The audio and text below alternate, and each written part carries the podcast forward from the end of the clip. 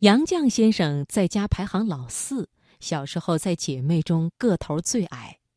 爱猫的父亲却说，猫以矮脚短身着为良。而杨先生与猫的缘分远不止于此，他笔下鲜灵的猫有着人一般的狡黠与趣味。在与他们共同生活的日子里，杨绛先生用细碎的细节描写、营造出了一种平和而柔软的生活，淡定自然又如此甜美。今晚我们就一起来听杨绛先生的文章《花花》。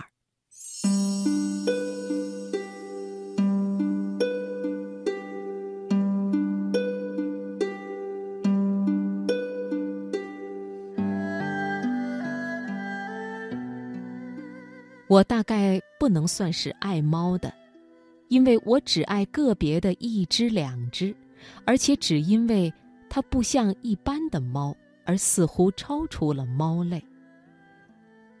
我从前苏州的家里养过许多猫，我喜欢一只名叫大白的，它大概是波斯种，个儿比一般的猫大，浑身白毛，圆脸。一对蓝眼睛，非常妩媚灵秀，性情又很温和。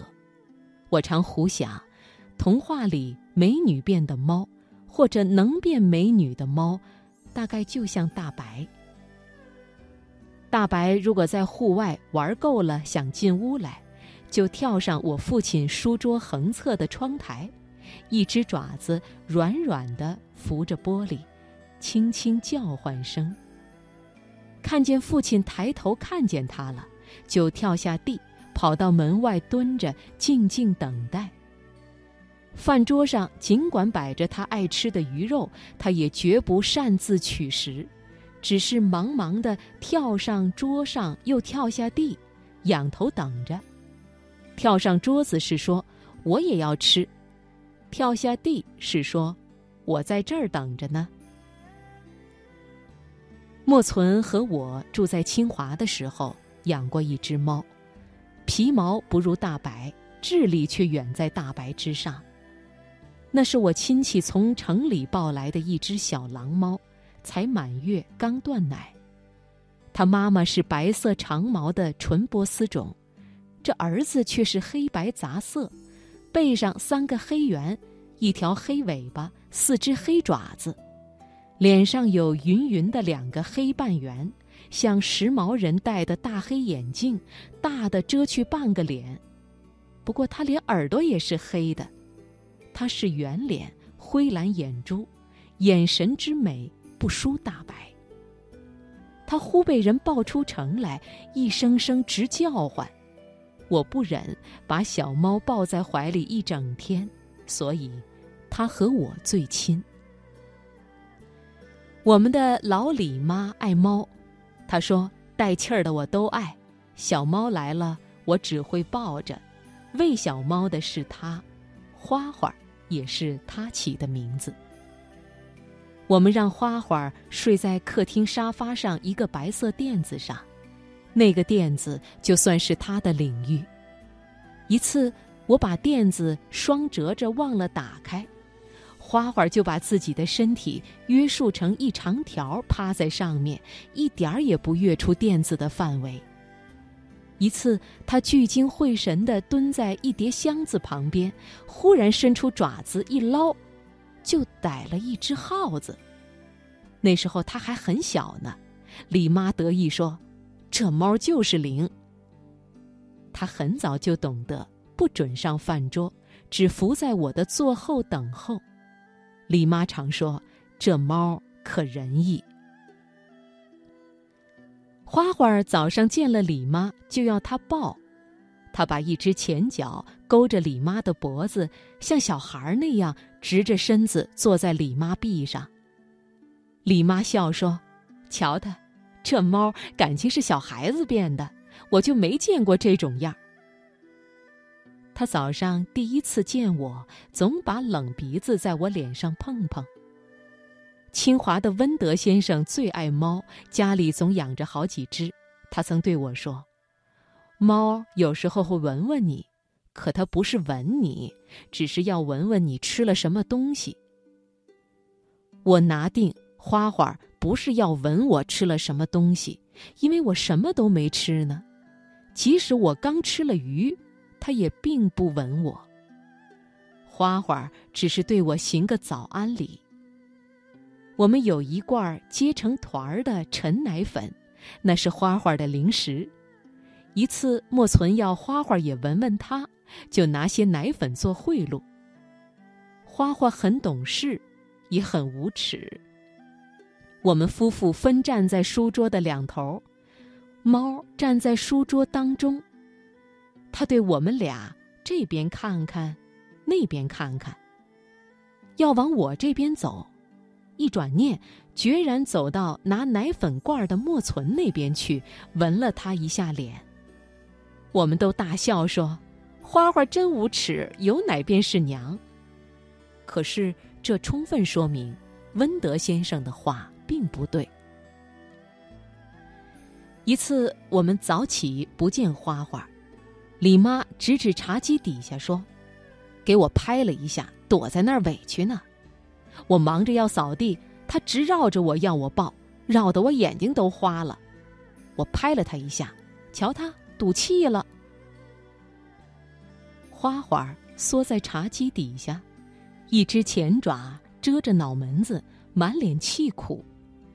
我们叫他也不出来，还是李妈把他抱了出来，抚慰了一下，他又照常抱着李妈的脖子，挨在她怀里。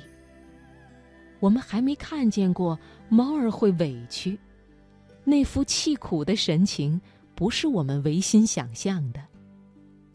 他第一次上了树不会下来，莫存设法救了他下来。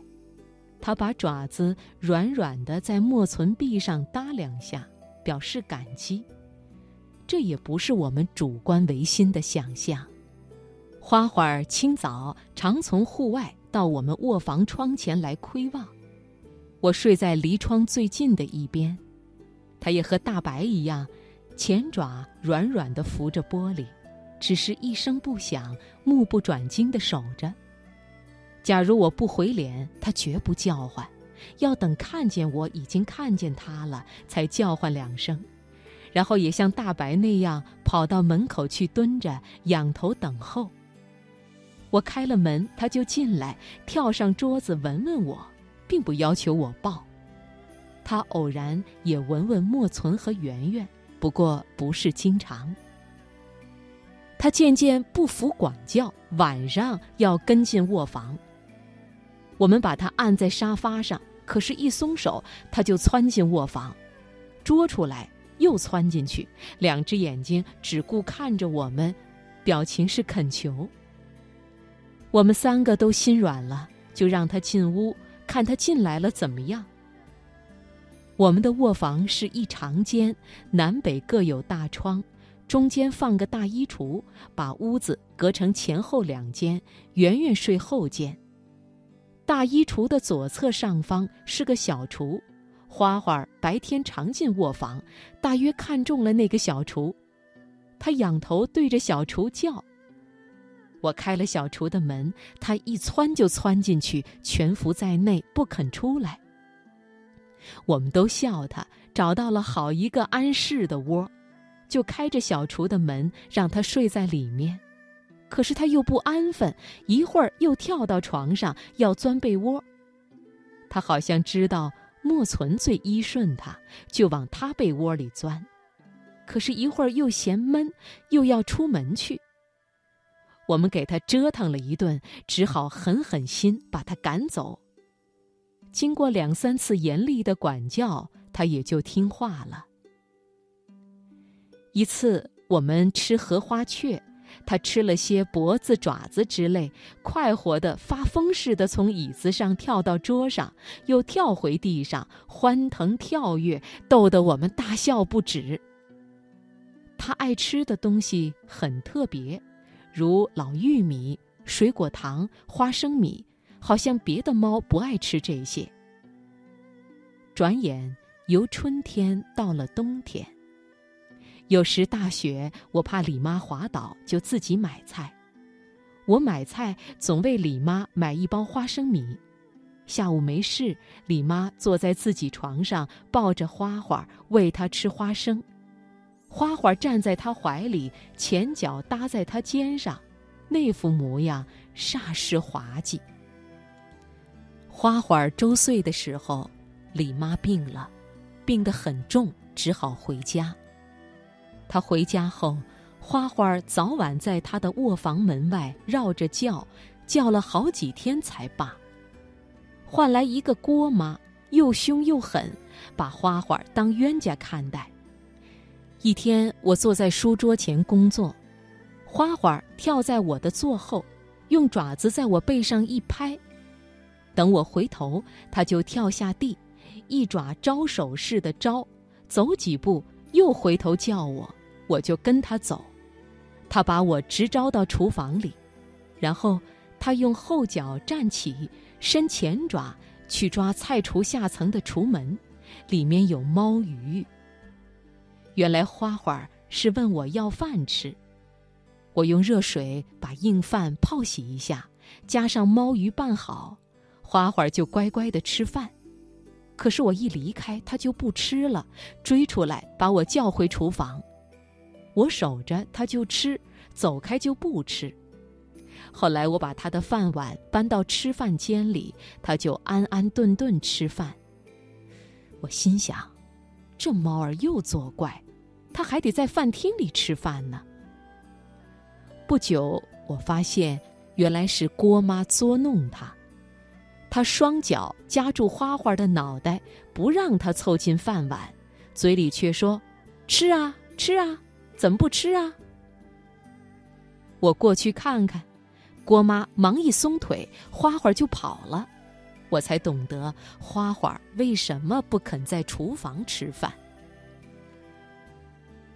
花花到我家一两年后，莫存调往城里工作，圆圆也在城里上学，寄宿在校，他们都要周末才回家，平时只我一人吃饭。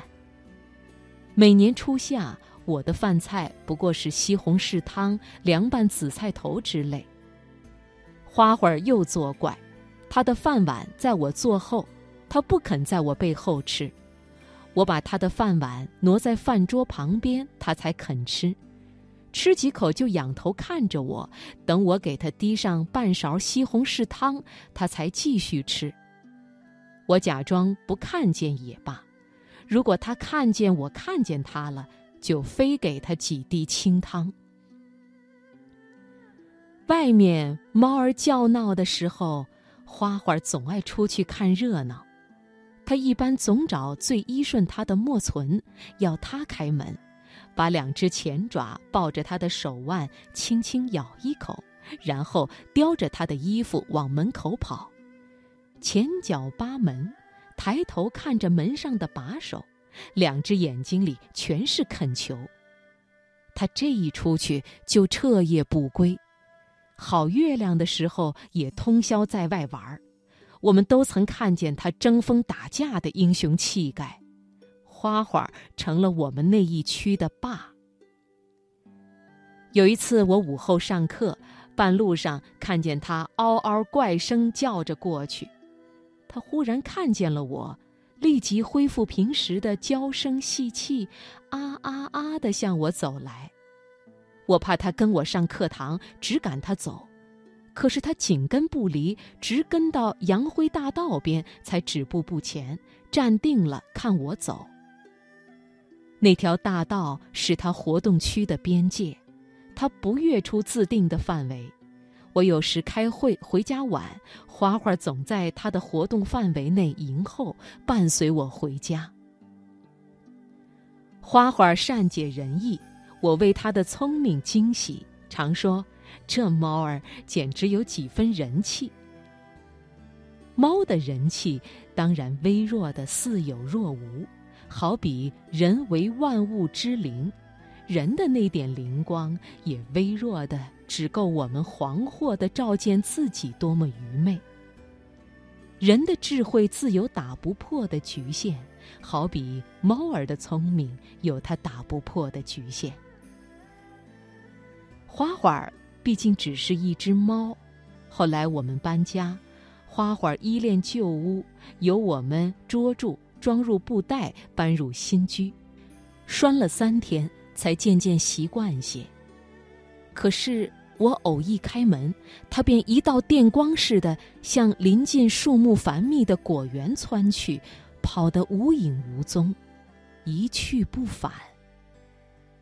我们费尽心力也找不到它了，我们伤心的，从此不再养猫。